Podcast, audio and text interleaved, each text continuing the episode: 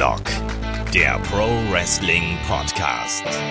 Ja, hallo und herzlich willkommen zu Headlock, dem Pro Wrestling Podcast und dem Karriere-Special zu Cesaro. Ihr wisst ja vielleicht, wenn ihr hier Headlock verfolgt, dass wir auch bei Patreon und bei Steady diverse Bonusformate haben. Dieser Podcast, der jetzt gleich folgt, der stammt genau daraus, aus den Helden aus der zweiten Reihe. Und der ist tatsächlich schon ein bisschen älteren Datums. Den haben wir nämlich als Ausgabe 19 dieses Formats aufgenommen. Das war im April 2019. Das heißt, die Entwicklungen von damals bis heute, die sind da eben nicht mit drin. Aber ich glaube, da ist trotzdem sehr, sehr viel Spannendes dabei. Oh, und wundert euch übrigens nicht, dass hier gleich eine ganz merkwürdige Anmoderation kommt. Damals damals, als wir den Podcast hier aufgenommen haben, da war natürlich Cesaro auch noch unterwegs mit einem gewissen Seamus und die beiden haben WWE als The Bar unsicher gemacht. Deswegen ab dafür. Ich gebe ab an den Kollegen Michael Shaggy Schwarz und meine Wenigkeit, den Olaf Bleich. Viel Spaß mit den Helden aus der zweiten Reihe über Cesaro. Wunderschönen guten Abend, meine Damen und Herren. Der Landvogt Cesaro hier, der Tütata, der Landvogt ist da bei Headlock Wrestling Podcast. Ich und Seamus. Weil, we don't just set the bar, we are the bar. Ja, wir sind die Latte. Ah, kann man nicht sagen. Ne? Ah, auf Deutsch hört das sich nicht so gut an, meine Damen und Herren. Tschüss, bis zum nächsten Mal.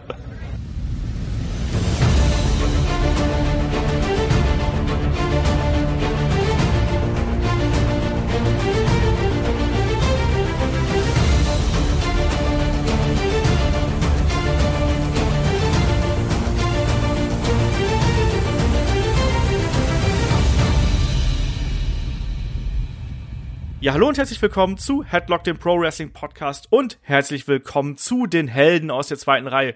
Und ihr habt gewählt, beziehungsweise die Legenden haben gewählt.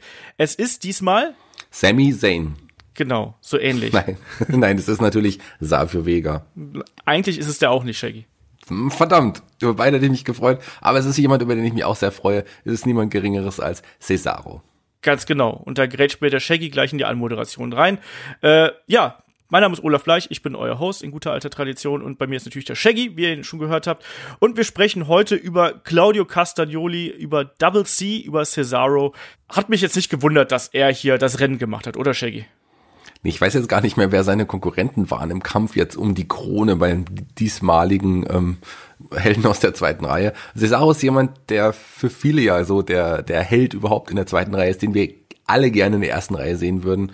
Schauen wir mal, warten wir es ab, wie es mit dem weitergeht. Aktuell gibt es ja schon wieder Diskussionen, dass man vielleicht einen Push für ihn vorgesehen hat. Wir werden sehen, aber der hat, ein Cesaro hat ja ganz klein angefangen und über die Karriere von Cesaro werden wir jetzt ordentlich sprechen. Und der Olaf hat einen, ja, mein Claudio Castagnoli ja des Öfteren früher schon live gesehen gehabt. Das stimmt, ich habe ihn da auch schon getroffen. Ähm, seine, seine Mitkonkurrenten übrigens beim diesmaligen Podcast waren übrigens Hexer Jim Duggan und Arn Anderson. Äh, da war, also Hexer Jim Duggan hat tatsächlich recht gut abgeschnitten an Anderson, äh, ein bisschen hinten dran, aber äh, die Dominanz eines äh, Swiss Cyborg äh, war dann doch zu viel für die beiden. Aber guck, vielleicht haben wir die dann auch noch irgendwann mal hier. Claudio Castagnoli, ich habe diverse Male live gesehen. Bei der WXW damals noch, ich kann mich eben an ein Match erinnern, äh, damals als die WXW so ein, so ein gemeinsamen Event mit äh, Noah zusammen gemacht hat, da wo er gegen Takeshi Sugiura gekämpft hat. Fantastischer Kampf äh, zwischen den beiden. Äh, das war auch derselbe Event, wo ein äh, Chris Hero damals, glaube ich, gegen Kenta angetreten ist. Also auch äh, richtig cool. Ich mochte diese äh, Noah-Kooperation extrem gerne. Und äh, was habe ich noch gesehen? Ich habe damals auch noch, glaube ich, äh, äh, Claudio Castagnoli gegen Zack Saber gesehen in diesem Iron Man Match. Ich meine, das ging eine halbe Stunde und am Ende hat dann Zack Saber ganz, ganz knapp gewonnen und so. Aber Jackie, wann war denn das erste Mal, dass dir äh, ein Claudio Castagnoli so vor, ja, auf den Schirm gekommen ist, auf den Radar gekommen ist? Wann hast du ihn das erste Mal wahrgenommen? Ist eine gute Frage. Also ich bin mir ziemlich sicher, ich habe ja damals eine Zeit sporadisch Euro-Wrestling und deutsches Wrestling verfolgt. Und ich bin mir ziemlich sicher, dass ich die ähm, ja, Swiss Money Holding ähm, damals auch mal gesehen habe. Ich weiß nicht, ob es bei der GSW war oder bei der WXW. Ähm, die sind mir auf jeden Fall damals schon aufgefallen.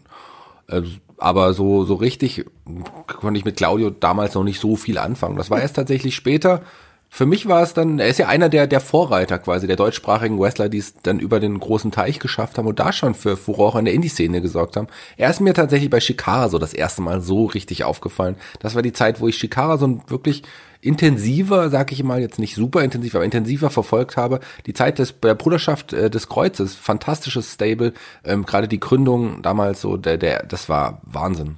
Mhm.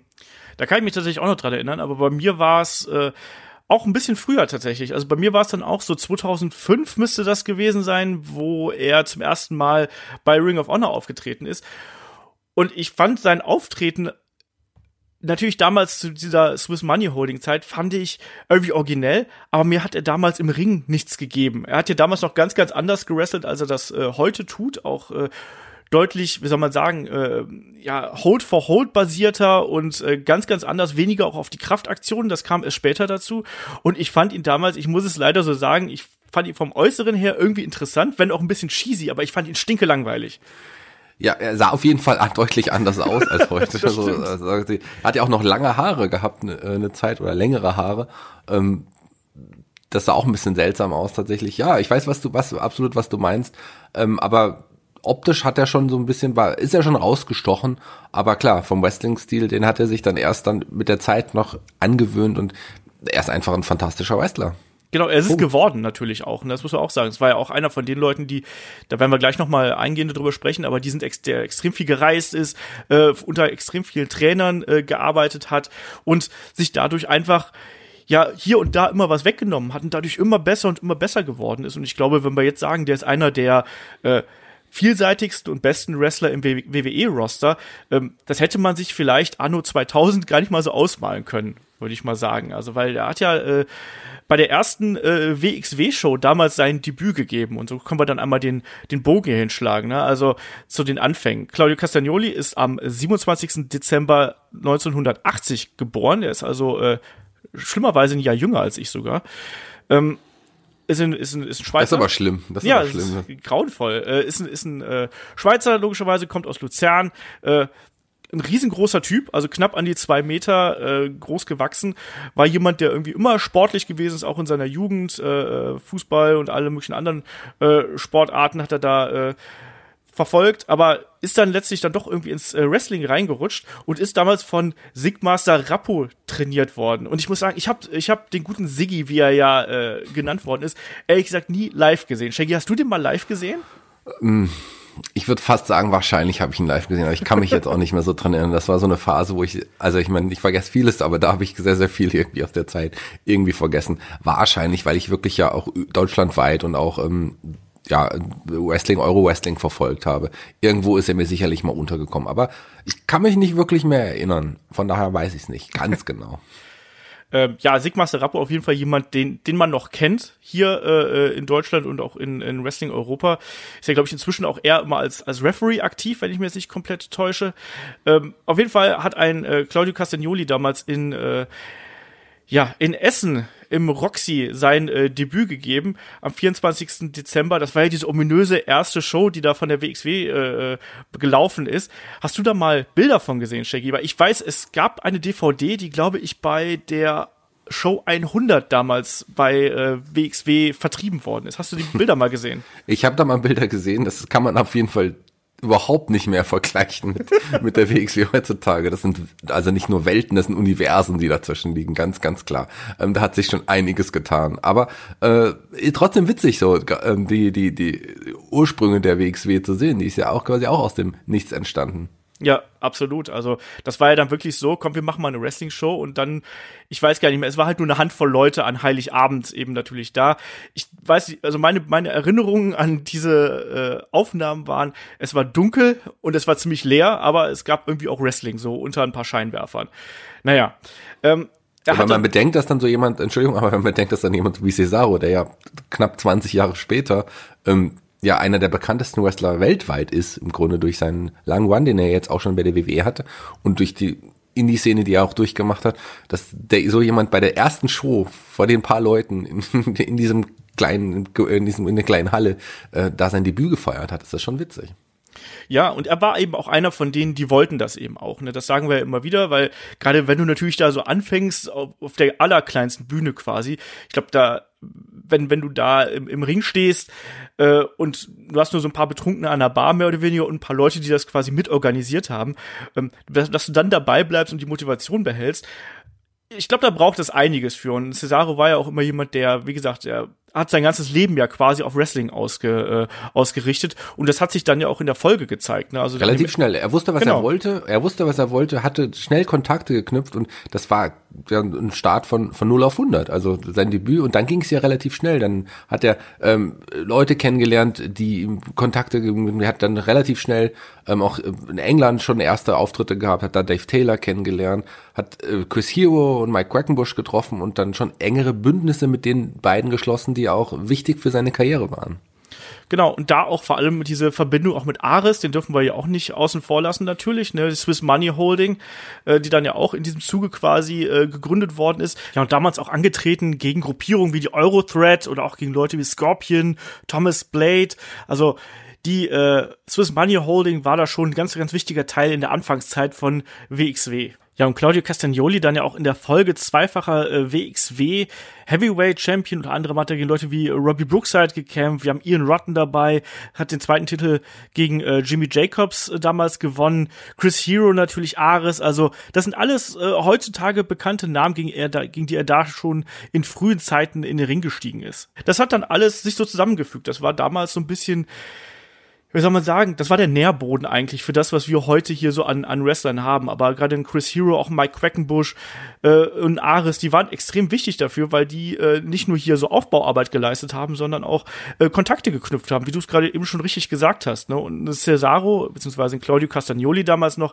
ist ja dann wirklich sehr, sehr äh, schnell äh, rumgekommen, wie du schon gesagt hast. Ne? Schweiz, England, ich glaube auch Frankreich und dann auch später dann in die USA und hat da vor allem mit seinem guten Kumpel Chris Hero, den werden wir hier noch einige Male erwähnen. Ich glaube, den haben wir auch schon mal in einem äh, Helden aus der zweiten Reihe Podcast hier bedacht.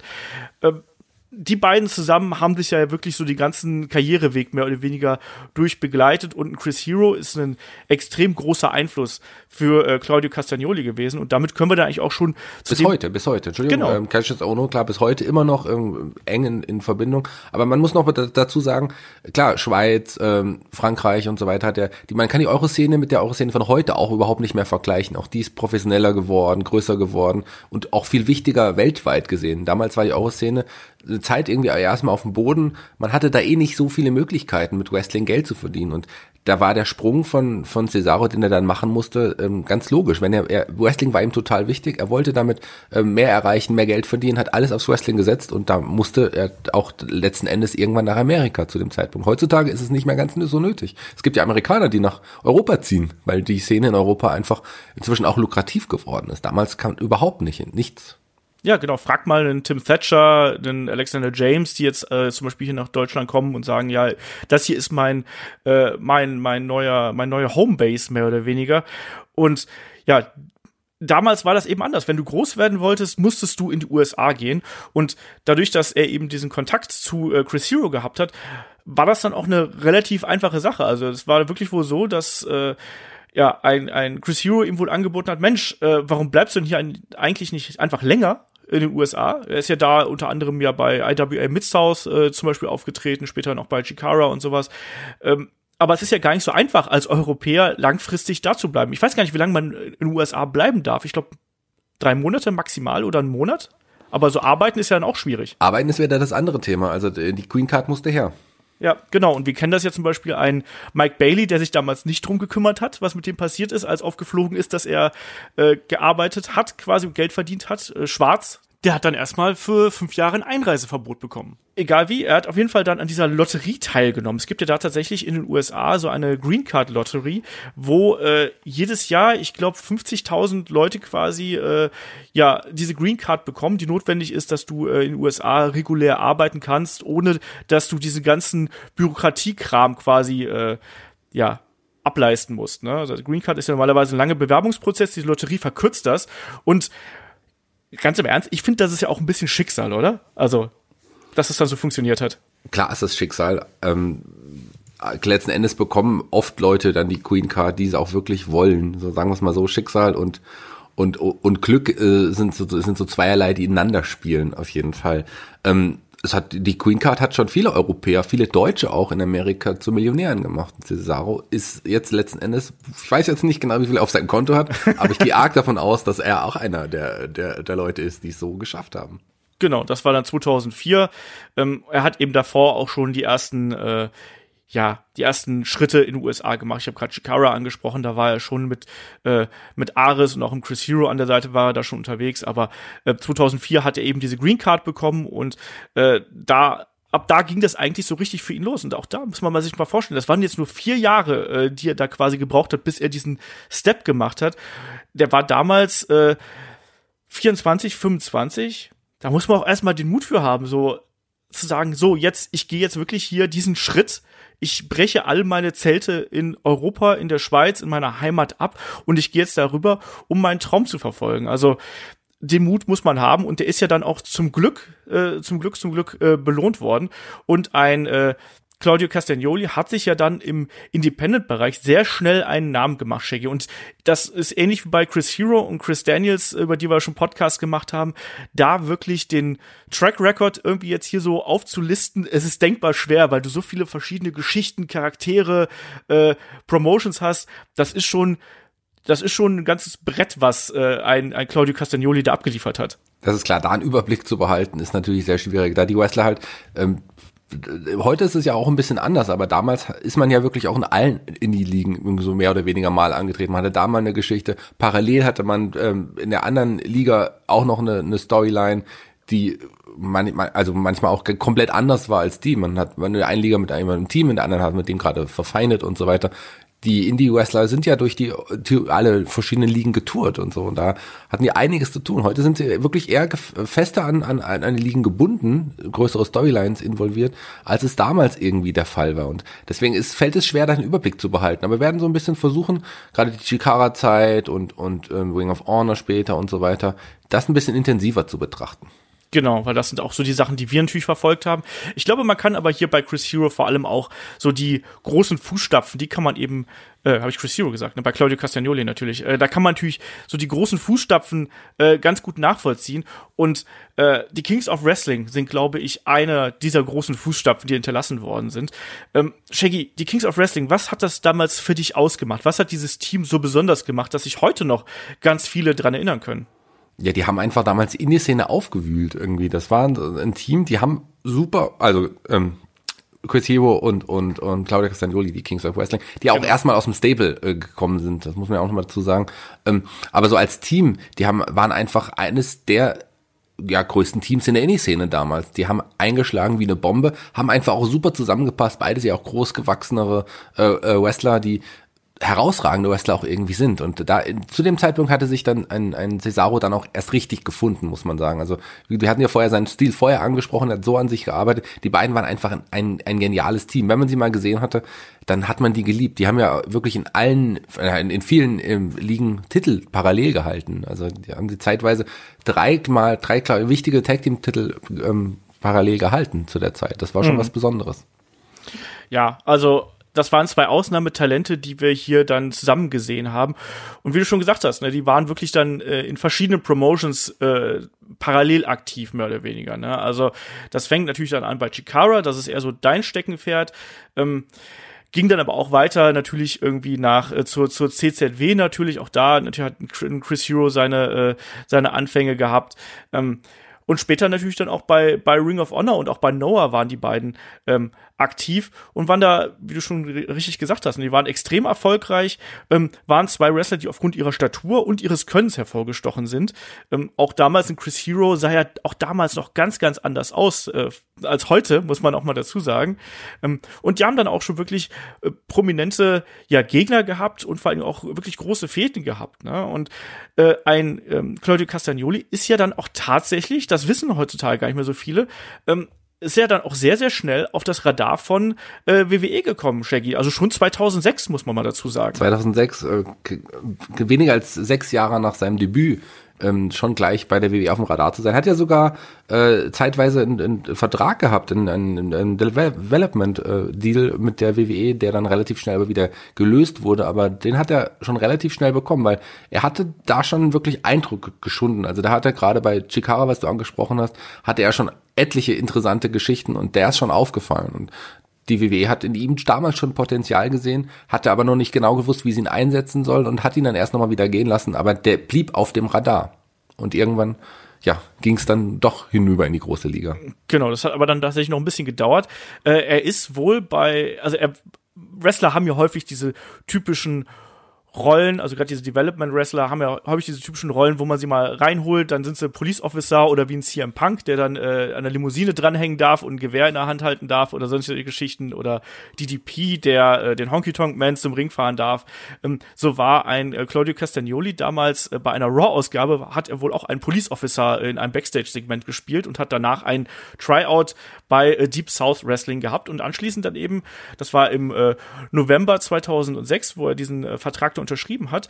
Da war er dann eben einfach äh, plötzlich bei WWE unter Vertrag, aber dieser Vertrag ist dann relativ schnell nach ein paar Monaten aufgekündigt worden, was auch, glaube ich, zum Teil daran lag, dass man damals wusste man ja nicht so genau, in welche Richtung die Developmental äh, Area von WWE jetzt wirklich gehen wird. Da gab es ja verschiedene Stufen quasi und da ist, ich glaube, in diese Mühle ist dann quasi noch ein äh, Claudio Castagnoli mit reingeraten, ehe er dann ja deutlich später zur FCW und dann eben auch zu den ersten NXT-Shows gekommen ist.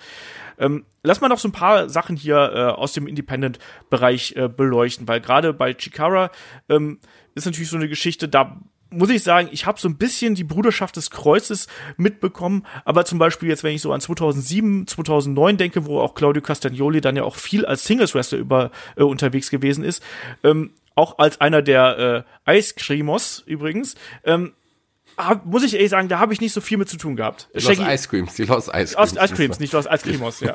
Los, Los Ice Creams. Da fangen wir doch da ein bisschen an. Also äh, der Debüt hatte er ein bisschen früher noch, damals äh, noch im, im, im Team mit Eric Cannon. Die beiden, also genau. erstmal sogar ist er erstmal mit Ares natürlich, ähm, hat er dabei auch schon bei Chikara Matches gehabt im Team. Also Ares ist auch ein bisschen mit rübergekommen. Ares ist aber so jemand, über den wir auch nochmal reden müssen, weil der hat ja dann irgendwann sich gegen eine Vollzeitkarriere tatsächlich als Wrestler entschieden. Der hatte dann wirklich nur noch äh, später mal Auftritte bei der Bruderschaft, aber ansonsten hat er in Amerika nicht viele Auftritte haben wollen. Ich glaube, aus privaten Gründen auch irgendwie, das ist auch jemand, der ein Riesentalent ist. Irgendwie auch äh, Auf jeden Fall. Hall of Famer bei der WXW, wichtiger, wichtiger Wrestler. Ähm, aber so in Amerika hat er dann irgendwann gesagt, nee, ich mach's doch nicht. Und ähm, ein, ein, ein Cesaro hat weitergemacht. Also der hat dann mit Eric Cannon eine Zeit geteamt und die hatten dann eine Fehde gegen die Best Friends, damals äh, Chris Hero und Mike Quackenbush. Mike Quackenbush ist ja auch der, der Mastermind von Chikara, kann, muss man, muss man ja. so sagen. Und Chris Hero ist dann geturnt gegen seinen Best Friend, die Super Friends, nicht Best Friends, Super Friends hießen die. Und dann wurde das Stable ähm, erstmal gegründet, das Stable der Kings of Wrestling. Und Eric Ken hat dann irgendwann die, die Liga auch verlassen und ab da waren die beiden nur noch ein Team. Und dann ähm, sind die einige Zeit zusammen angetreten. Dann gab es die Zeit mit der WWE schon der Geschichte. Und er hatte dann irgendwann äh, Chikara eine Zeit verlassen, war, glaube ich, ein, anderthalb, ein Jahr knapp nicht mehr bei Chikara und ist dann maskiert als einer der ähm, Los Ice Creams unter dem Namen äh, Very Mysterious Ice Cream übrigens witzigerweise ähm, hat er nur ein zwei Matches und hat sich dann aber auch demaskiert und hat dann gezeigt hier pass auf hier bin ich und hat dann seinen Partner ehemaligen Partner Chris Hero attackiert und da startete erstmal eine kleine Solo äh, Single Karriere zwischen ähm, ihm und letzten Endes haben sie sich dann auch wieder irgendwann zusammengeschlossen zu den Kings of Wrestling die beiden hatten auch immer so eine On-Off-Beziehung ein bisschen vergleichbar mit ja Kevin Owens und, und, und Sami Zayn irgendwie so, mhm. das war auch mal so, mal zusammen, mal nicht zusammen. Ähm, wobei, wenn sie zusammen waren, dann hatten sie auch ihre, ihre, irgendwie mit ihre größte Zeit.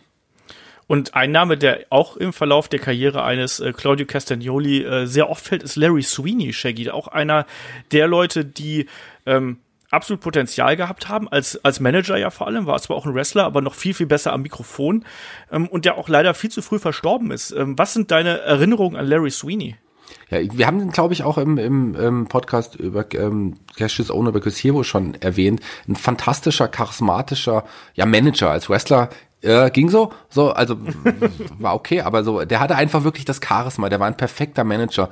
Äh, das wäre jemand, die WWE scheint ja jetzt wieder ein bisschen aufmerksam auf Manager geworden zu sein, wie man so hören sollte.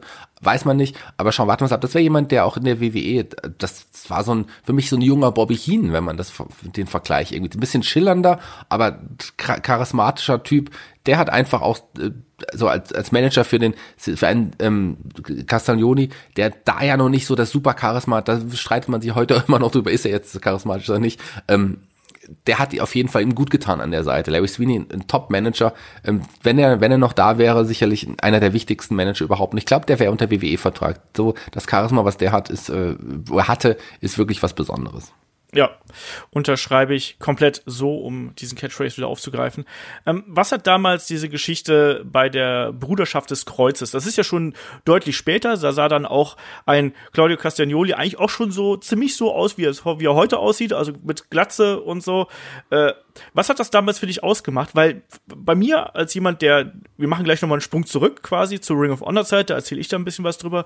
Aber bei mir war das so, als ich diese ersten Bilder gesehen habe und als ich so ein bisschen was darüber gelesen habe äh, im Internet, fand ich das auch so interessant, dass ich das mitverfolgen äh, musste, weil das so anders gewesen ist. Was hat damals diese Bruderschaft des Kreuzes äh, für dich ausgemacht, Shaggy? Ja, also es war auf jeden Fall ein besonderer Moment, einer für mich der größten Wrestling-Momente überhaupt, damals die Gründung das Debüt der Bruderschaft des Kreuzes. Es war eine Geschichte. Chikara ist ja sowieso so angelegt, dass es langfristige, richtig langfristige Storylines hat. Ich verfolge Chikara aktuell gar nicht mehr. Ich weiß nicht, wie es im Moment ist. Aber so damals auf jeden Fall lang, langfristige Storylines, die über verschiedene Seasons quasi auch aufgebaut wurden. Und in dieser Season ähm, gab es halt immer schon Dispute im Hintergrund. Es gab diesen maskierten Wrestler, der dann plötzlich von einem größeren maskierten Wrestler begleitet wurde, der auch dann angekündigt hat, ja, wird, äh, es wird einen Krieg geben und, und so weiter. Ähm, in der Zwischenzeit gab es in verschiedenen Storylines Wrestler, die sich herauskristallisiert haben. Bei den, bei den, äh, bei der Colony war Carpenter Arndt war es, der überraschend neuer Wrestler, der äh, erfolgreich war, der seine Kollegen ein bisschen überholt hatte bei, dem, bei, bei der Kolonie, also das sind diese Ameisen, ne? der hat sich genau. hervorgetan. Dann gibt's immer die Geschichte von dem Eye of Tür, diesem, ja, diesem Juwel, äh, mit der man äh, die Delirious kontrollieren kann und so weiter. Das ist sehr komplex, das ist sehr schwierig, das jetzt wirklich so, so, so, es ist sehr komplex. Letzten Endes war es so, dass ich ähm, im Finale der letzten Show in dieser Saison, äh, Season bei, bei Chikara, ähm, gab es einen großen Pool und dann kamen die beiden Maskierten heraus. Ähm, ja, also äh, und haben sich in, in den Ring gestellt, die ganzen Faces der Company und auch auch auch die die Rudos muss man ja muss man so sagen bei Chikara, ähm, also die Heels, die kamen dazu und äh, haben zusammengehalten gegen gegen die neue Invasion. Man wusste ja noch nicht, was was passiert und ähm, dann haben sich der die erste der erste maskiert, also auch die die die ja die Top Faces der Liga, das waren Mike Quackenbush und äh, Castagnoli, die als Team auch angetreten sind, die kamen dazu, haben sich den beiden gegenübergestellt. Dann hat sich der erste, der Anführer der Gruppe, der Bruderschaft des Kreuzes, demaskiert und da steckte Ares drunter. Und in dem Augenblick gab es den European Uppercut von äh, Claudio gegen Mike Quackenbush und plötzlich Carpenter Arndt ist auf die Seite geturnt der anderen Gruppe. Ähm, dann aus der Eye of Tear Geschichte ist noch ein Wrestler rüber geturnt zu dem man und und ähm, Desi Hayes und und ähm, Sarah Del Rey, die jetzt heute auch als Sarah Amato äh, Cheftrainerin der im WWE Performance Center ist, übrigens im privaten Leben auch ja, glaube ich immer noch die Partnerin von von äh, Claudio wenn ich glaube, ja. alles täuscht. Ähm, die sind auch auf die Seite der Bruderschaft geturnt. Carpenter Arndt hat sich demaskiert als Pinky Sanchez, auch ein bekannter Indie-Wrestler, der dann ab vor, auch mit dem Beinamen äh, Pink Arndt angetreten ist noch weiter. Tim Donst war der Maskierte. Also das war so eine Gruppierung und auch so dieses, dieses Zeichen, diese gekreuzten Arme, die sie hatten, die wirken einfach bombastisch also zu, zu dem Debüt und haben dann in, in der Folgezeit sehr, sehr viel aufgeräumt bei Chikara. Komplexe Storyline. Ich habe sie nur angerissen. So, da, da steckt so viel mehr noch dahinter. Also das, man, man kann es gar nicht beschreiben. Wenn man heute sagt, die WWE muss ko äh, komplexer äh, bucken, dann muss man sich das mal anschauen, weil das ist vielleicht sogar zu komplex irgendwie so für den Gelegenheitszuschauer. Aber es war fantastisch. Ja. Habe ich es einigermaßen wiedergegeben? Ich weiß es nicht. Ich hoffe, ich muss ehrlich sagen, ich habe diese ganze Entstehungsgeschichte habe ich gar nicht äh, 100% mitgekriegt. Ich habe dann hinterher so ein bisschen verfolgt, was die Bruderschaft des Kreuzes dann gemacht hat, habe aber da auch nur sehr vage Erinnerungen dran, weil wie gesagt, ich war damals ein absoluter Ring of Honor äh, Fanboy irgendwie zu der Zeit. Ähm, ja, das ist ein bisschen nicht vergessen darf, äh, Lindsay Dorado, den man heute ja auch noch kennt von der Lucha House Party, der ist dann auch in der Folgezeit noch hingeturnt zur Bruderschaft des Kreuzes. Ähm, interessante Gruppierung einfach, die war sehr facettenreich. Die beiden Mädels haben auch im Männerbereich ordentlich aufgeräumt. Also da, da war einiges, was, was die Bruderschaft dann auch noch irgendwie erreicht hat. Ähm, der, der maskierte Wrestler, der, der auch nochmal der, der große, ähm, der sich am Ende quasi äh, nicht maskiert hat, ist auch noch, wie hieß er denn nochmal? Tursas. Tursas, ja, später Tursas. Ähm, genau, also das ist, äh, das war eher so ein Big Man, von dem man auch bis heute, glaube ich, gar nicht weiß, wer unter der Maske gesteckt hat. Zumindest kann ich mich nicht erinnern. Ähm, der hat, den hatten sie auch noch dabei, also das als als Powerhouse sozusagen. Das war schon eine geile Gruppierung, muss man muss man äh, jetzt rückblickend auf jeden Fall sagen. Ja, auch so mit dieser einheitlichen Gier, die die getragen haben, alle ja. in weiß und so. Und auch allein, dass du quasi ein Stable hast, was da auch einen deutschen Namen trägt, ne, das ist auch wiederum was Besonderes gewesen ähm, und hat hat einen aufmerksam gemacht. Ich fand das, ich fand das auch echt interessant. Fantastisch. Da kam ja dann auch noch ähm, noch Side-Charaktere dazu, die quasi ähm, ja als Manager noch fungiert haben. Ein Dieter von Steigerwald, ein ähm, Jacob oder Jakob Hammermeier, so Leute unter den Namen irgendwie. Gerade Namen bei Chikara sind ja schon was Besonderes. Also die kamen da alle noch dazu. Die Gruppierung wurde größer, äh, es wurde noch komplexer. Also das ist fantastisch. Einfach ja. mal nachlesen, Bruderschaft des Kreuzes oder mal alte Videos nachschauen. Das lohnt sich definitiv. Ja, also ein äh, Claudio Castagnoli hat damals dann auch äh, quer durch alle möglichen Promotions natürlich große Erfolge erzielt. Wenn wir jetzt gerade bei Chikara sind, muss man da sowas erwähnen wie, er hat mit äh, Ares und Tursas eben 2010 das äh, King of Trios gewonnen. Er hat zuvor, war er, äh, hat er mit Eric Cannon eben den äh, Tag Team, äh, den Tag World Grand Prix 2005 gewonnen, mit Chris Hero den äh, selbigen im Jahr 2006. Ähm, äh, äh, hat hier den, äh, äh, den Chicara Campeonatos de Parejas zweimal gewonnen mit das Chris ist der Hero. Tag Team, Tag Team Gürtel der Genau. von Chicara. Genau, und das, das sind nur meine fehlenden Spanischkenntnisse. Ähm, auf jeden Fall einmal an der Seite mit Chris Hero und einmal mit Ares eben.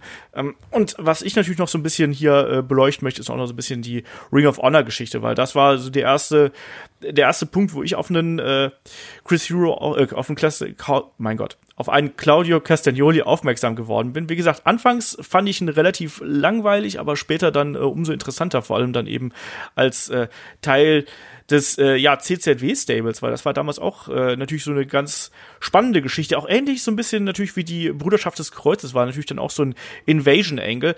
Ähm, aber von einer anderen Liga. Also das muss Genau, man dazu sagen, das genau. war nochmal was anderes von einer anderen Liga, weil bei CZW, du hast gerade seine Titel äh, aufgezählt bei Chikara, bei CZW war er zu dem Zeitpunkt auch Tag Team Champions, auch mit Chris Hero noch. Ja, genau. Er hat, wie gesagt, auch, äh, er war ja auch äh, diverse Bale WXW äh, glaube ich, zweimal. Er war Tag Team Champion. Ähm, also da kommen, da kommen diverse Titel zustande. War natürlich auch noch bei, bei PWG zu der Zeit. Also zwischen 2.5 und 2.8 und 2.10 und 2.11 war er dann eben auch noch mal da. Ähm, hat da auch äh, mehr oder weniger nicht alles gewonnen, aber war, er war auch einmal World Champion. Äh, you name it, ne? Also der hat wirklich einmal die ganzen großen Namen gerestelt und ähm, ja, bei Ring of Honor äh, war es dann eben auch so. Ne? Der hat am Anfang eben versucht, äh, diese Fehde mit mit äh, Nigel McGuinness, äh, da hat er eben probiert, den den Pure Champion äh, zu erringen. Und dann gab es eben diese Geschichte mit der äh, CZW Invasion. Und ich habe die damals geliebt, muss ich sagen. Ich fand diese Storyline fand ich eben so geil, weil Ring of Honor und CZW natürlich damals, äh, das war wie Feuer und Wasser einfach. Ne? Auf der einen Seite quasi die ehrenwerten Sportsmänner, auf der anderen Seite die brutalen äh, Deathmatch-Wrestler und solche Geschichten. Und da ist natürlich dann auch am Ende so gekommen, dass dann ein Chris Hero, er, äh, ein Claudio Castagnoli erst ähm, auf Seiten äh, von Ring of Honor ge gewesen ist und dann eben später äh, zur äh, CZW-Fraktion mit dazu äh, gestoßen ist und sich seinem alten Kumpel äh, Chris Hero äh, angeschlossen hat. Ähm, er hat, er hat äh, größere Fäden auch gehabt um, um die äh, Ring of Honor World Championship, wo er da teilweise wirklich auch großartige Matches abgeliefert hat. Ich kann mich zum Beispiel noch bei den ähm, an den ersten äh, Pay-per-View von Ring of Honor erinnern, Respect is Earned, wo er wirklich mit Ma- Matt Sydal gegen die Briscoe Brothers ein unfassbar tolles Match abgeliefert hat. Ähm, in dessen Folge dann eben äh, die, die äh, Kings of Wrestling wieder reformiert worden sind, haben aber noch nicht den Titel gewonnen. Einen Claudio Castagnoli hat später dann auch ähm, das Race to the Top Tournament äh, gewonnen, hat daraufhin ein Champion-Titel-Match gegen Takeshi Morishima irgendwie bekommen, hat's auch verloren, aber er war immer jemand, da hast du eigentlich der, der war dann immer jemand, der auch einfach für gute Matches gut gewesen ist und für große Matches gut gewesen ist. Und der dann auch diese Verbindung mit Chris Hero natürlich immer weiter, ja, ja, im Mittelpunkt gerückt hat eigentlich. Und da gab es ja dann auch die Reformierung äh, der äh, von Sweet and Sour Inc., dann eben auch mit Larry Sweeney an der Seite und damals ja auch noch, ja, Daniel Puder war damals mit dabei. Sorry. Was ist eigentlich deine Meinung zu Larry Sweeney? Wir haben jetzt meine Meinung gerade gehört. Ich bin da auch komplett bei dir. Also ich fand, das war ein äh, sehr, sehr durchschnittlicher Wrestler, muss man leider so sagen. Aber am Mikrofon war der absolut äh, großartig und äh, hat tolle, emotionale und trotzdem wie soll man sagen, anspruchsvolle und tiefe Promos gehalten. Ähm, für mich ein absoluter Verlust damals, äh, als, als, er, als er dann auch viel zu früh gestorben ist. Ich finde den Vergleich äh, mit Bobby Heen eigentlich ganz, ganz geschickt, weil der auch so ein intelligente, äh, anspruchsvolle ja, ja. Promos auch gehalten hat. Deswegen finde ich das eigentlich ganz gut. Wir müssen das jetzt mal zeitlich ein bisschen einordnen. Wir haben ja gesagt, er hat sehr, sehr viel in den Indies äh, gemacht. Wir sind jetzt 2008, 2007, 2008 jetzt gerade, genau.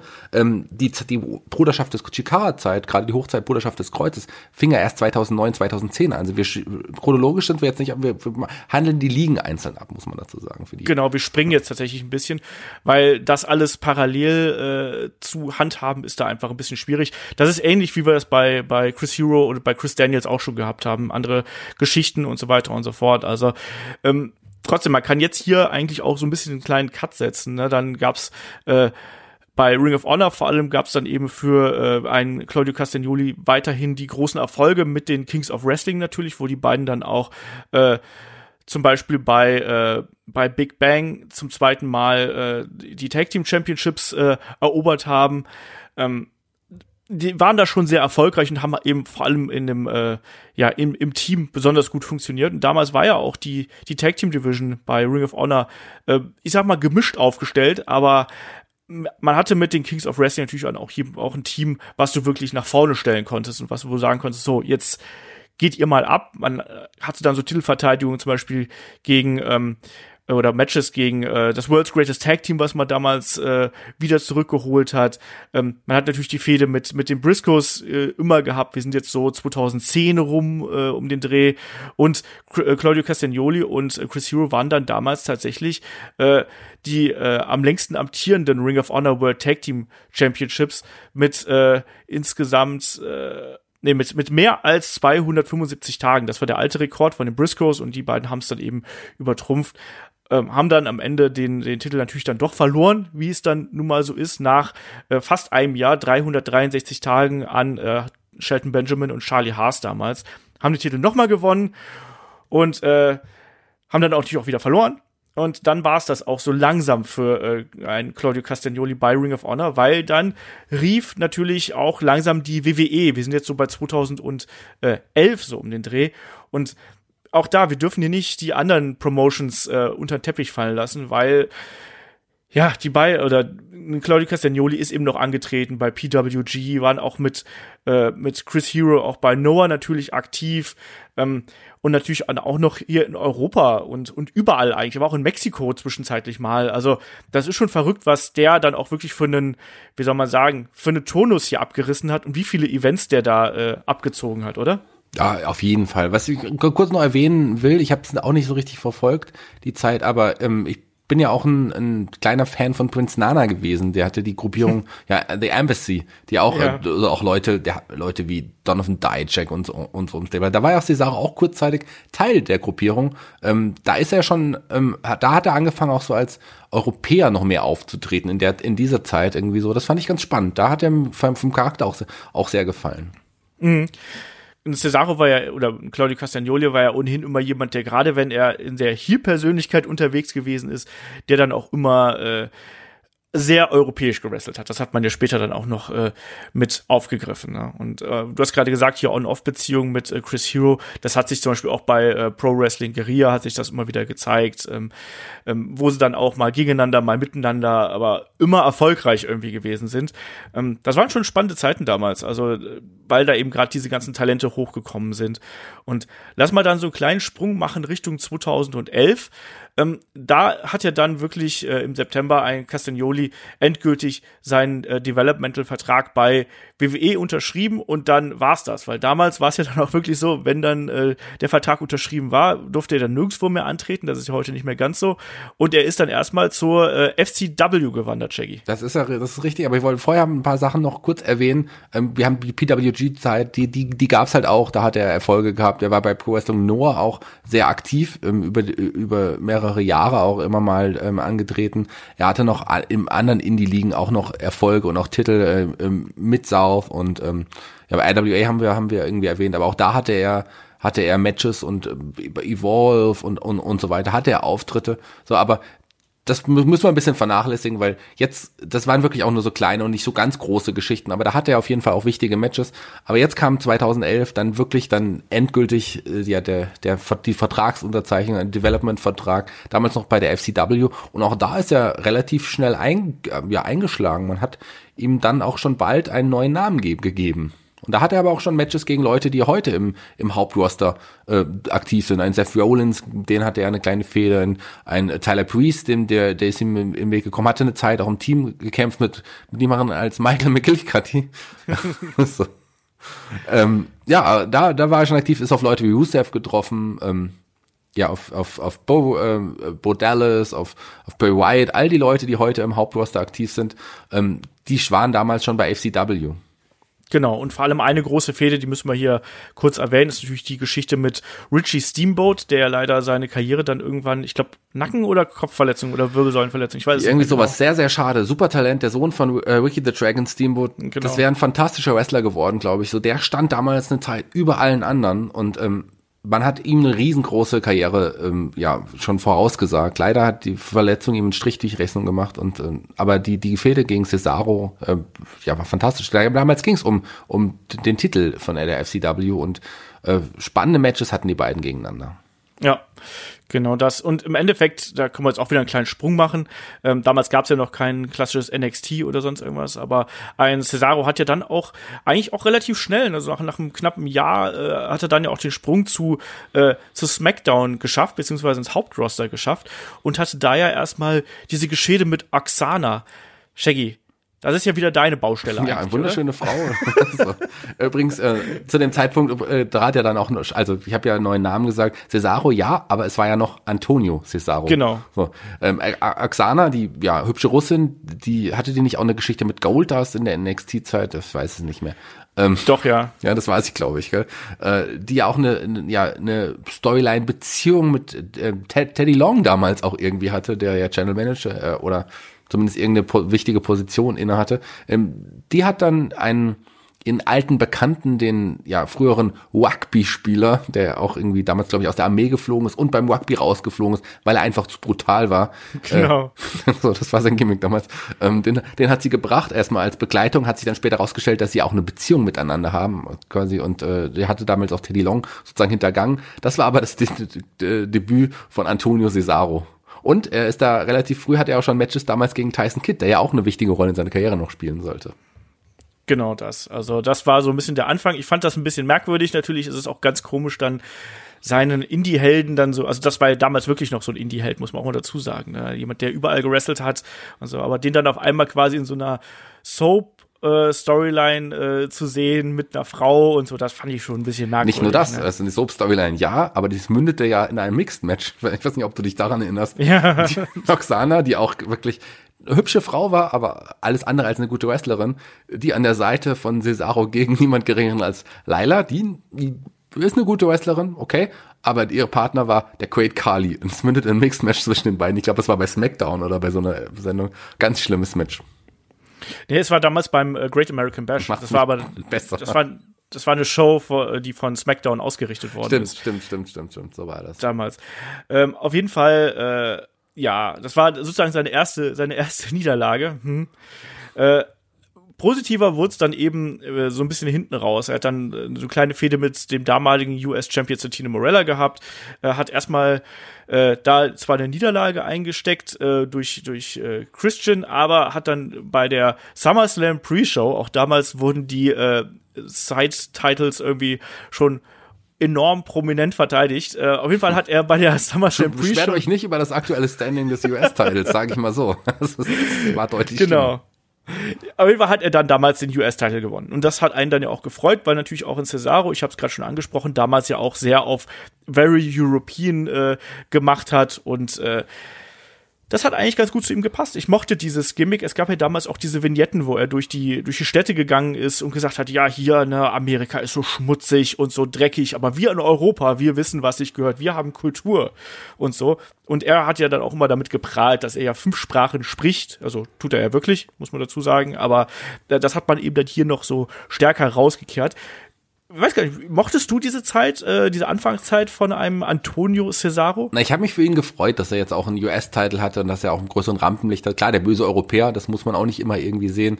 Aber der, man hat da schon das Potenzial auch ähm, von der WWE gesehen und hat ihm, ja, auch ein US-Titel ist ein prestigeträchtiger Gürtel. Ich meine, Olaf hat auch einen alten US-Titel bei sich im Zimmer in seiner Vitrine. Das darf man nicht vergessen. Der einzige Gürtel, den Gürtel darf man jetzt übrigens auch wieder sagen bei der WWE. Der einzige Gürtel, den, den Olaf äh, was ich zu Hause hat. Den ich jemals gehalten habe. Den er jemals gehalten hat. ja, ähm, ja klar, also ich habe, äh, ich mochte es schon irgendwie, aber ich, ich wusste ja aus auch der Zeit davor, dass da noch viel weitaus mehr Potenzial noch ihm, ihm geschlummert hat. Man kann über seine Mic-Qualitäten sagen, was man will. Da gibt es sicherlich bessere, aber im Ring gehört er auf jeden Fall für mich zu den Besten in der WWE. Ja, und äh, also diese Zeit, wo er US-Champion gewesen ist, das, äh, das hat durchaus gepasst. Also er hat dieses, dieses Gimmick gut verkauft, er hat ja dann auch so diverse Herausforderungen ausgesprochen. Er hat unter anderem dann zwischendurch zum Beispiel einen Sergeant Slaughter nochmal herausgefordert. Ja. Äh, die anderen Gegner waren aber auch nicht besser. Klar, also es war gut, dass er den Titel hatte, aber so, er hatte da Matchserien gegen, er hatte Matches gegen Justin Gabriel, gegen R-Truth, ähm, ich glaube auch noch eine Geschichte mit Kofi Kingston. Ähm, das waren jetzt auch zu dem Zeitpunkt keine Wrestler mit einem hohen Standing. Ja, aber es war eben ganz okay, um erstmal so einen Fuß in die Tür zu kriegen, sage ich mal. Aber er stand jetzt da nicht groß im Mittelpunkt, ähm, hat den Titel aber dann immerhin äh, 239 Tage gehalten, ehe er ihn dann bei Raw am 15. Äh, April 2013 gegen Kofi Kingston wieder verloren hat. Auch da so ein bisschen, ich sag's jetzt mal, hingerotzt. So, da war der Titel halt auf einmal weg. Äh, ist dann eben so. Und dann begann ja äh, kurze Zeit später die Zeit mit den äh, ja, die Real Americans, also äh, Zack, äh, Zack Swagger, genau, äh, Jack, Jack Swagger und äh, Sepp Coulter gemeinsam eben mit Cesaro. Ähm, das war auch damals eine, äh, eine spannende Zeit. Davor gab es natürlich dann noch diese NXT-Fehde mit Sami Zayn, wo die beiden ja dann auch äh, diverse Male aufeinander äh, getroffen sind und äh, das war, waren Bomben-Matches, muss man sagen. Haben wir, hier, haben wir hier schon mal eins gesprochen? Ich meine, wir haben hier schon mal eins von diesen äh, Matches im Match of the Week besprochen. Ich bin mir ziemlich sicher, dass ihr das schon hattet. Ich war nicht dabei, weil es ist, äh, gerade es ist ja so ein, auch so ein Kai-Match, muss man, muss man auch dazu sagen. ähm, klar, da, ich glaube, das ist eines der ersten richtig, richtig guten Matches, die Kai sehen durfte. Ähm, klar, das war eine fantastische, man hat ihn noch mal kurz zu NXT geschickt. Das war die Anfangszeit auch, ähm, auch, der hatte auch ja, gegen, gegen Bo Dallas noch äh, gar nicht so schlechte Matches, um den Titel, den Bordellis damals noch gehalten hat, darf man nicht vergessen. Aber ja, die Zeit bei den ähm, All, wie All Americans? Nee, wie? Real Americans. Real Americans. So, das war auf jeden Fall gut. Also ein, ein, ein ähm, na, jetzt du mich ganz Alter. Jack Swagger. das wollte ich auch Zack Swagger sagen. Ein Jack Swagger. Äh, für den war das damals schon seine Hochzeit, fand ich. Also das hat schon harmoniert und die beiden haben auch irgendwie relativ gut zusammengepasst. Das war eine Zeit, äh, We the People, also klar, äh, Jack Swagger ist, gehört, dem gehört der Spruch irgendwie immer noch, aber das hat schon irgendwie gepasst. Sepp Colder, auch ein cooler Manager, Dutch Mantel, ein äh, Mann mit Wrestling-Fachwissen einfach, der ja auch eine lange Wrestling-Karriere, vor allem auch als Manager, auch früher bei der WWE schon hatte. Ähm, das hat schon, fand ich irgendwie ganz cool, die, die drei zusammen zu sehen. Das war ein cooles Team. Mir hat das richtig Spaß gemacht, die Zeit. Ja, äh, bin ich auch komplett bei dir. Auch ein Team, was zwar schon irgendwie ein bisschen im Mittelpunkt stand, und auch, aber auch, wo beide Wrestler extrem von den Mic-Skills eines Sepp Coulter natürlich äh, profitiert haben, die immer hart an der Grenze gewesen sind, so, des, äh, des politisch äh, Korrektem, aber äh, das hat schon Spaß gemacht, muss man sagen. Also das war äh, ein interessantes Stable, es hat den beiden Leuten auch ein bisschen geholfen, ähm, also äh, Jack Swagger und äh, Cesaro, so ein bisschen ins, äh, ins, ins Mittelpunkt, in den Mittelpunkt zu rücken.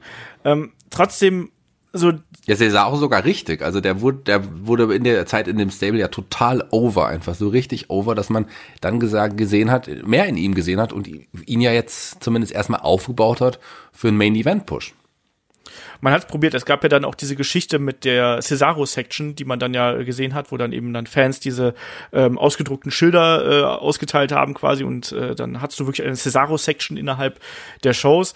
Ähm, die hatten dann auch, auch größere äh, äh, Matches, ne? Also dann, egal ob es jetzt mal gegen die Usos gewesen ist, gegen Rey Mysterio ähm, und Big Show und so weiter und so fort. Also ähm, das, das hat schon äh, das hat auf jeden Fall geholfen, dass man, dass man die beiden hier gut in die Shows integriert hat.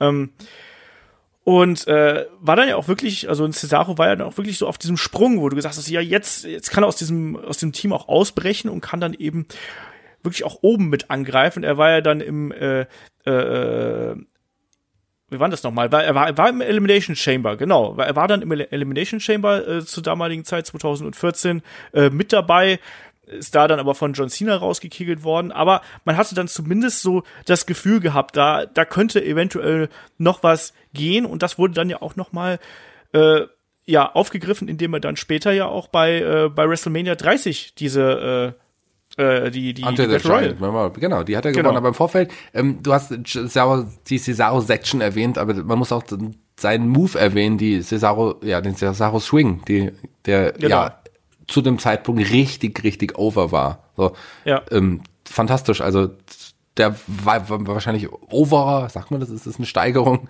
weitaus Mehr mehr, over. over, als, als, äh, als, als die Gruppierung dann sogar eine Zeit. Also das war schon krass. Man hat da gesehen, das Publikum steht richtig hinter ihm. Geben wir ihm doch jetzt den Sieg bei der Memorial Battle Royal.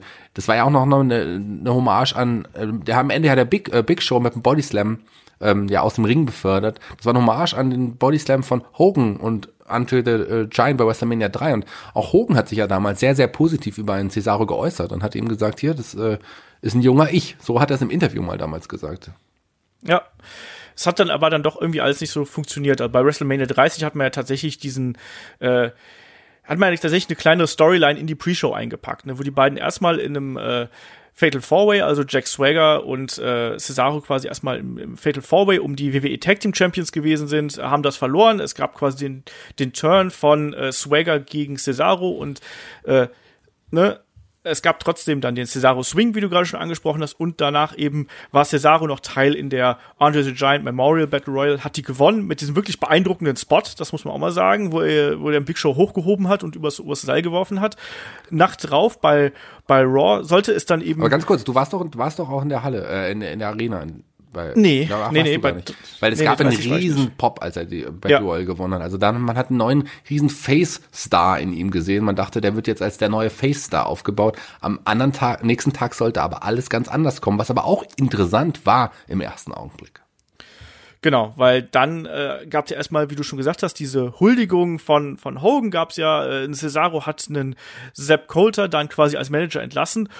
Und man hat sich gedacht, so, ja, jetzt, jetzt beginnt wirklich der Aufstieg, denn er kündigt seinen neuen Manager an und es ist Paul Heyman. Und wir haben alle gedacht, so, ja, das ist jetzt jemand, der kann dann auch die fehlenden Mike-Skills vielleicht so ein bisschen kompensieren, äh, kann ihn da wirklich äh, pushen und sorgt dafür, dafür sorgen, dass er wirklich interessanter wird.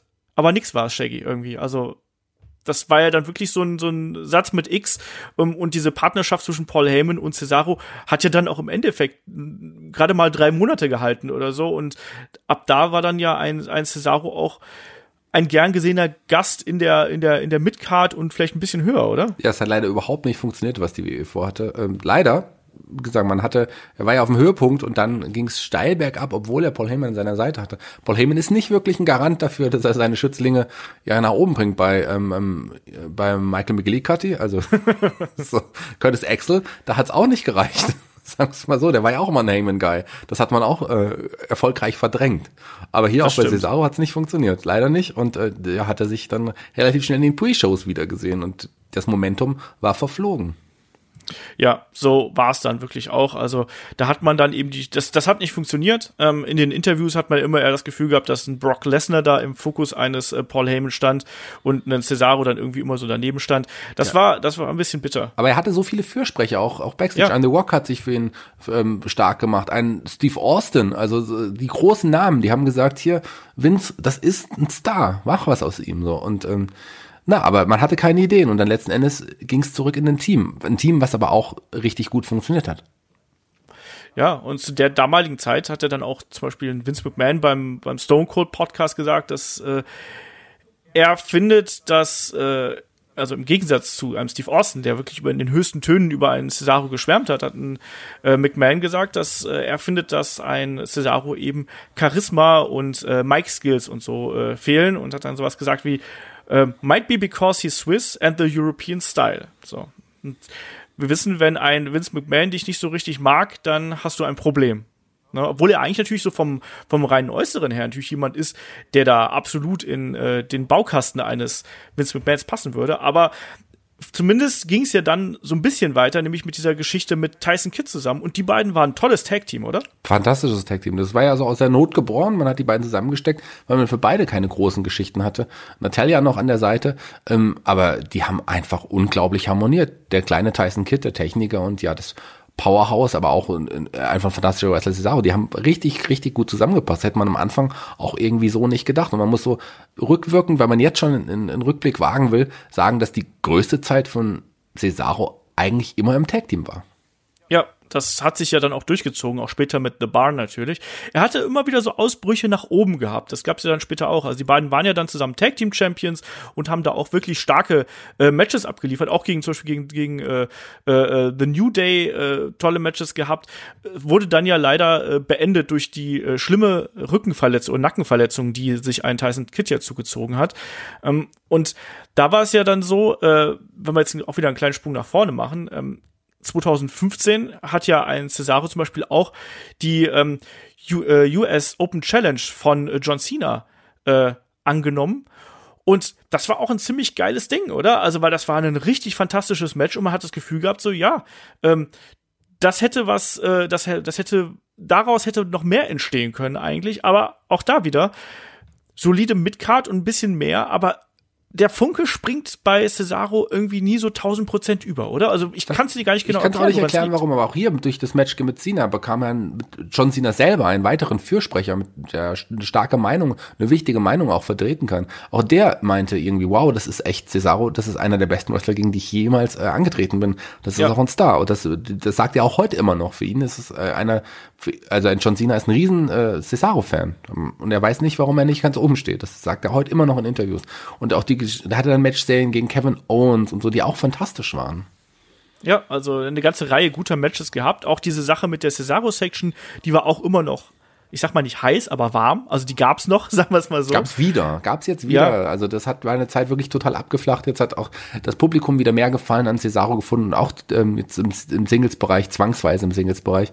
Und das hat ja auch äh, relativ fun gut funktioniert, aber für die obere Midcard einfach äh, irgendwie nicht. Ja, es hat irgendwie nie so richtig gereicht. Und noch dazu kam dann ja auch noch ein paar Verletzungen mit dazu. Ne? Also, das, das er sich ja dann Ende 2015 hat er sich ja dann an einer schweren Schulter verletzt, ähm, äh, wo er dann äh, wirklich erst äh, bis WrestleMania, bis, bis kurz nach WrestleMania äh, ausgefallen ist. Äh, also es ist schwierig, wie du schon gesagt hast, er hat eigentlich Fürsprecher, aber anscheinend nicht die entscheidenden Fürsprecher. Auch ein Mick Foley hat ja gesagt, äh, dass er jemand ist, der eigentlich da sein müsste. Ich glaube auch ein äh, auch ein Ric Flair, diverse, Ric Flair auch, Ric Flair Fürsprecher. Auch, ja. Also er hat schon die richtigen Fürsprecher, aber irgendwie reicht's nicht.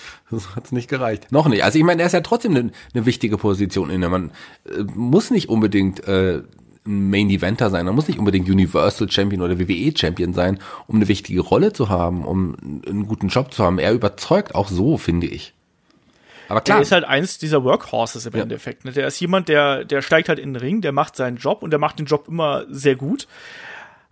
Aber irgendwie ist dann zumindest so in Sachen, wie gesagt, es ist ja ein Unternehmen so. Ne? Und irgendwie sind dann immer andere Leute prominenter da, die man äh, prominenter einsetzen möchte. Ne? Ich habe ja, was ich dann wiederum live miterlebt habe, war dann, als ein Cesaro nach WrestleMania 32 ja dann äh, zurückgekehrt ist mit seinem James Bond Outfit. Wie hat dir das damals gefallen? Ich meine, es gibt genug Memes, wo er als der neue Jason Statham gefeiert wird. Da hat ja eigentlich James Bond ganz gut dazu gepasst. Ja, ich fand's schon cool. Also muss ich sagen, ähm, das, äh, das, ich meine, das hat er jetzt wieder ein bisschen verändert, aber ich fand so sein, sein damals, als er dann zurückgekommen ist, fand ich schon spannend. Das äh, hat seinen Charakter nochmal nach oben gebracht, hat ihn nochmal interessanter gemacht hat auch zu ihm vor allem gepasst. Ich meine, er ist auch ein großer James Bond-Fan, muss man auch dazu sagen. Äh, er hat äh, seine Ideen, eigene Ideen mit eingebracht in das Gimmick und das fand ich schon fantastisch am Anfang. Da hat man auch wieder gedacht, jetzt kommt er zurück, vielleicht wird's jetzt doch wieder so weit. Und ich gebe auch die Hoffnung nicht auf, dass er irgendwann trotzdem oben mit.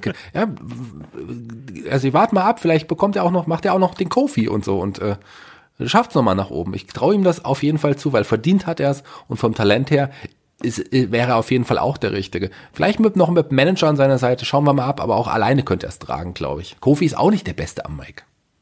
Nee, das stimmt. Aber die passende Geschichte fehlt eben auch noch im Cesaro. Ne? Man hat immer das Gefühl gehabt, so vom Publikum ist die Unterstützung eigentlich da. Ähm, aber irgendwie hat man dann innerhalb des, des Kreativprozesses da keinen richtigen Plan, wie man ihn äh, wirklich dann in dieses Spotlight setzen kann, außer man sagt, so, du kämpfst jetzt dagegen. Da so, warten wir ab. Also die, klar, man, die passende Geschichte schreibt sich doch von selber. Er war immer kurz davor, mal ganz oben mitzumischen und immer hat es nicht geklappt letzten Endes. Und ähm, vielleicht wird das irgendwann mal aufgegriffen. Ich meine, es gibt ja jetzt auch schon, wir sind jetzt in der Neuzeit, wir müssen noch ein bisschen über die Bar sprechen, aber es gibt ja aktuell auch, äh, auch Gedanken, dass er vielleicht jetzt bei War wichtigere Position innehaben könnte. Money in the Bank steht an, also warten wir es mal ab. Ja, das ist auf jeden Fall interessant zu sehen. Vielleicht sind wir dann hier auch mit unserem Helden aus der zweiten Reihe Podcast vielleicht auch viel, viel, viel zu schnell gewesen, weißt du? Dann hätten wir doch einen äh, normalen Podcast über Cesaro machen müssen. Ja, können wir Man vielleicht irgendwann auch nochmal. Da können wir den Anfang jetzt einfach noch dran schneiden und ein paar Sachen ausschneiden. Das fällt da gar nicht auf. Aber vielleicht, wird, vielleicht wird es aber auch nie, nie ganz nach oben schaffen. Aber ihm ist es wirklich zu gönnen, einfach weil er, ich meine, grundsympathisch ist, weil er ein fantastischer Wrestler ist, weil er auch irgendwie das gewisse Etwas hat aber irgendwas ja. hat immer gefehlt und es fehlt auch noch. Aber vielleicht kommt das noch. Ja. Schauen wir mal, ne? Aber er hatte dann auch da nach seiner Rückkehr, um mal hier wieder den, äh, den chronologischen äh, Faden wieder aufzugreifen, er hatte dann ja auch so seine, seine kleineren Fäden gehabt, aber jetzt auch nichts er war im Money in the Bank Match und so, aber, aber es fehlte dann eben doch noch äh, so, so, so ein bisschen was einfach, ne? Er war immer so Midcard, Upper Midcard, hat immer so seine Matches gehabt, aber nie so den kompletten Durchbruch. Es gab ja dann 2016 gab es ja den Draft und da gab es ja dann auch von Cesaro im Anschluss, weil er, glaube ich, dann äh, ja quasi sehr, sehr, sehr, sehr spät gedraftet worden ist, ähm, hat er gesagt, hier es gab dann wirklich ein Shoot-Interview von ihm, wo er gesagt hat, hey, ich muss doch eigentlich hier äh, prominenter eingesetzt werden und er ist da wirklich auch off-script gegangen, ähm, was bei den Fans natürlich dafür gesorgt hat, dass er wirklich dann nochmal mehr Kredibilität bekommen hat und zugleich ist er danach natürlich in dieses äh, äh Best of Seven Series mit Seamus eingesetzt worden, wo wir uns am Anfang gedacht haben, so, ui, das ist ja mal kreativ und das kann ja nichts werden. Und im Endeffekt war das ja das Beste, was den beiden passieren konnte, Shake. Ja, absolut. Also ich äh, ähm, bis zum Match 7 dachte ich die ganze Zeit, ach nee, sowas muss ich jetzt auch nicht unbedingt. Die Matches waren auch okay, ähm, waren nicht schlecht, äh, aber waren jetzt auch nicht äh, ja jetzt so wichtig, dass man dass man die gesehen haben muss bis dato. Das Match 7 war dann natürlich total hart und endete mit einem Double Countout, wenn ich es richtig erinnere. Und da dachte ich, in dem Augenblick wusste ich, was passiert. Man steckt die beiden zusammen, weil der Gewinner sollte ja ein Titelmatch bekommen. Das stand ja. fest. Der Gewinner, man steckt die beiden zusammen und gibt ihnen den Tag Team Titelmatch. Und ab dem Zeitpunkt fand ich es einfach fantastisch. Die haben sofort von Anfang an miteinander harmoniert und man, äh, es gab ja noch am Anfang noch einen kleinen Twist. Man wusste jetzt nicht, bleiben die jetzt wirklich zusammen? Und die sind ja bis zu jetzt zur Verletzung von Seamus bis heute noch zusammengeblieben und die sind einfach ein großartiges Team und eine absolute Bereicherung der Tag Team Szene geworden. Absolut, ja. Es war auf jeden Fall die letzten Jahre, bevor sie jetzt quasi durch den letzten Superstar Shake-Up ja gesplittet worden sind. Ähm, waren die ja wirklich eine Säule der Tag Team Division, waren immer ein Garant dafür, dass du, dass du gute Matches gehabt hast, natürlich auch gerade gegen so Leute wie The New Day, mit denen sie absolut fantastisch harmoniert haben, ähm, aber auch mit anderen Teams hat das immer gut funktioniert und die waren ein, ein, ein tolles Team, haben ja dann auch, äh, wie gesagt, gegen New Day äh, die ersten äh, Raw Tag Team Champions äh, zuerst zum ersten Mal gewonnen quasi, ähm, später sollten dann noch diverse weitere Titel folgen. Ähm, die hatten schon ihre großen Matches, obwohl die eigentlich so vom, vom, vom Look her gar nicht so zusammenpassen. Aber auch da, die Gimmicks haben sich ja da so ineinander gemorpht, so ein bisschen. Ne? Dann äh, gab es dann den, den Schottenrock und es gab dann auch irgendwie so ein bisschen dieses Militäroutfit und es war alles so ein bisschen durcheinander, finde ich. Aber trotzdem hat es irgendwie funktioniert zwischen den äh, beiden, äh, zwischen den beiden. Absolut, oder? die haben super großartig, passen super großartig zusammen. So ganz sicher weiß ich jetzt noch nicht, ob sie jetzt wirklich als getrennte Wege gehen. Klar ist Cesaro jetzt bei Raw, aber man kann Sheamus, wenn er von seiner Verletzung sie wieder zurück ist, auch direkt wieder zu, zu Raw stecken. Das, glaube ich, juckt keinen. Aber ähm, wahrscheinlich sieht es so aus, dass Cesaro jetzt erstmal im Singles-Bereich aktiv ist. Schauen wir mal, ob es diesmal wirklich reicht. Was äh, man dazu sagen muss, die passen wirklich richtig gut zusammen. Das Gimmick ineinander, aber die haben immer noch keine gemeinsame Musik bekommen bis zum Ende. Ja, gut, das Thema Musik müssen wir ja eigentlich auch bei Cesaro nochmal anschneiden, weil die ist natürlich auch grauenhaft. Also seine eigene ist grauenhaft und dann haben sie ja seine und die von, Cesar von, von Seamus ja zusammengeschnitten. Das ist auch schon hart an der Grenze zum, zu, zur Trommelfellvergewaltigung. Ja, er braucht auf jeden Fall eine, eine andere, anderes Theme, glaube ich. Ähm, das ist, das ist entscheidend. Also eine coole Sirene am Anfang macht nicht jedes Theme gut. nee, eigentlich macht's gar keinen. Äh Na, Scott Steiner ist immer da eine äh, nennenswerte Ausnahme. Der hat ja auch eine Sirene am Anfang. Ja, aber das ist auch die einzige Ausnahme. Also dem, dem, dem Dean Ambrose hat es auch nicht geholfen, sage ich mal. Dean Ambrose hat es auch nicht geholfen. Eine Mia Yim hat, glaube ich, auch eine Sirene in ihrer Ausnahme. Kann sein, aber Sirenen sind grundsätzlich grauenvoll, muss ich leider so sagen. Na, Sirenen sind aber das Nonplusultra aktuell in, in den Clubs. Also man muss zum Beispiel die Zuschauer nutzen, Sirenen auch als Übergänge zwischen ihren Songs. Das ist äh, hat leider auch überhand genommen. Aber das ist ein anderes Thema.